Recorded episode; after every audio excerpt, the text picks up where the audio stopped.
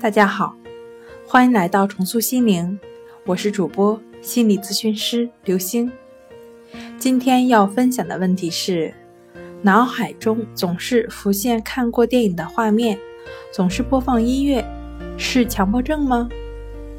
出现类似的症状，可以体验到这是自己的感觉，而不是被外界强行插入的，但不能控制。